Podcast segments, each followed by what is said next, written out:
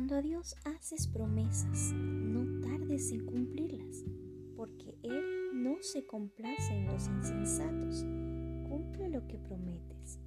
Dice Eclesiastés capítulo 5, versículo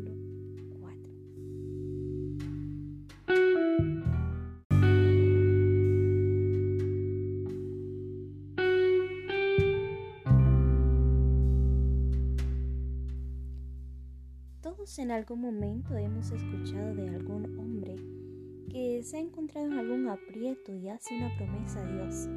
Promete que si Dios lo libra, confiará en Él, lo amará y lo servirá para siempre.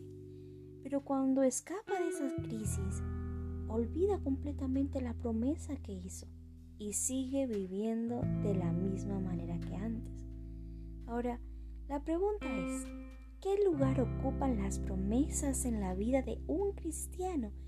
¿Qué principios son los que da la palabra de Dios sobre ello?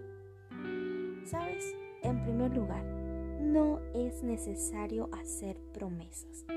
No se nos manda hacerlas, pero generalmente se hacen de manera voluntaria, en señal de gratitud por sus favores. La Biblia nos instruye al respecto en Deuteronomio 23-22. Mas cuando te abstengas de prometer, no habrá en ti pecado. Entonces ahí tenemos una respuesta. Pero debemos ser cuidadosos de no hacer promesas precipitadas, porque sí podemos hacer promesas. Esto es, promesas que no seremos capaces de cumplir o de lo que más tarde nosotros nos podemos lamentar. Salomón nos advierte algo muy importante.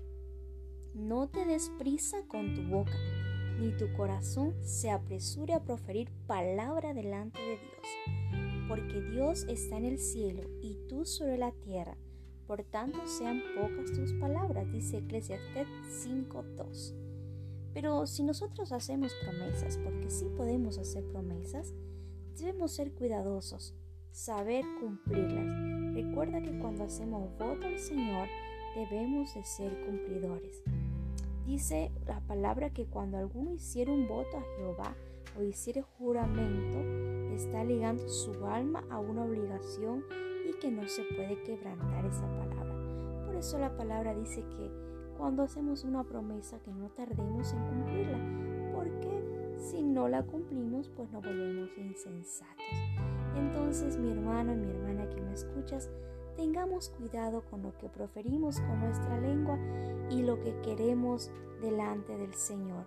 Recuerda que sí puedes prometer, pero algo que puedas cumplir y algo que en tu corazón estés dispuesto a hacerlo.